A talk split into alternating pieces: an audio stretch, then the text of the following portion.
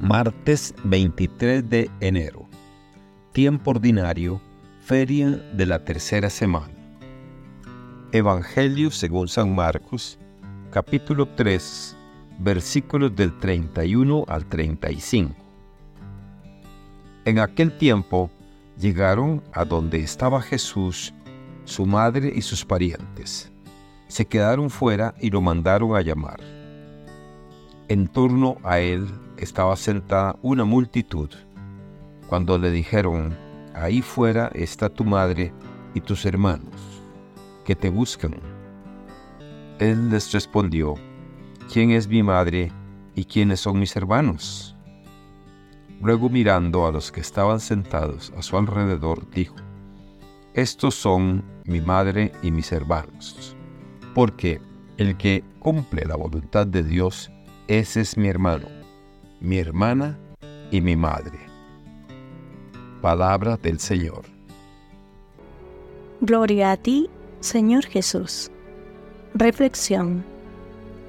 El pasaje del Evangelio según San Marcos capítulo 3 versículos del 31 al 35 ofrece una perspectiva profunda y provocativa sobre las relaciones familiares y espirituales en este relato, la madre y los hermanos de Jesús llegan buscándolo, pero se encuentran con una respuesta sorprendente. Jesús, al ser informado de su presencia, cuestiona la noción tradicional de familia y amplía su definición al decir, quien haga la voluntad de Dios, ese es mi hermano y mi hermana y mi madre. El pasaje desafía las estructuras familiares convencionales, sugiriendo que la verdadera familia trasciende los lazos sanguíneos. Jesús redefine la familia no en términos de parentesco biológico, sino en términos de la comunión espiritual y la fidelidad a la voluntad de Dios. Este mensaje era revolucionario y contracultural en su tiempo ya que la sociedad judía del siglo I daba una importancia primordial a los lazos familiares. Este episodio refleja la visión inclusiva y universal de Jesús sobre la comunidad de creyentes.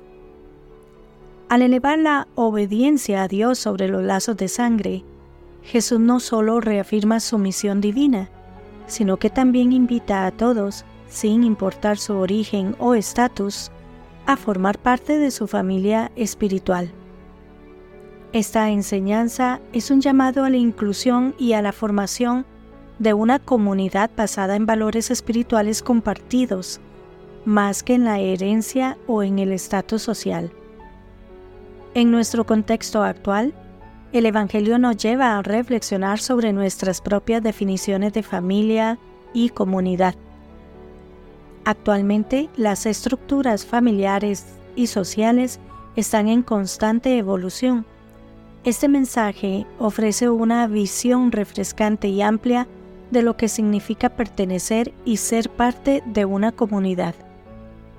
Nos alienta a mirar más allá de nuestras limitaciones y prejuicios humanos para formar vínculos basados en el amor, la compasión y el compromiso compartido hacia los valores más elevados.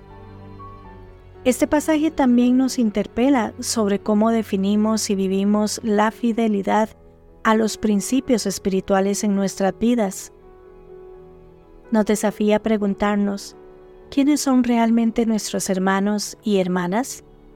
¿Cómo definimos nuestra comunidad y sobre qué bases la construimos? La respuesta de Jesús nos anima a considerar que aquellos que buscan vivir según la voluntad de Dios, más allá de su origen o antecedentes, son verdaderamente parte de nuestra familia espiritual. En conclusión, Marcos nos ofrece una visión transformadora de las relaciones y la comunidad. Nos impulsa a expandir nuestro entendimiento de la familia, no limitándonos a lazos consanguíneos, sino extendiéndonos hacia una fraternidad global basada en el amor, el respeto y la búsqueda compartida de la verdad y el bienestar espiritual. En un mundo a menudo dividido por diferencias superficiales, el mensaje resuena con una actualidad y una urgencia particular, invitándonos a construir puentes de entendimiento y solidaridad. Que Dios les bendiga y les proteja.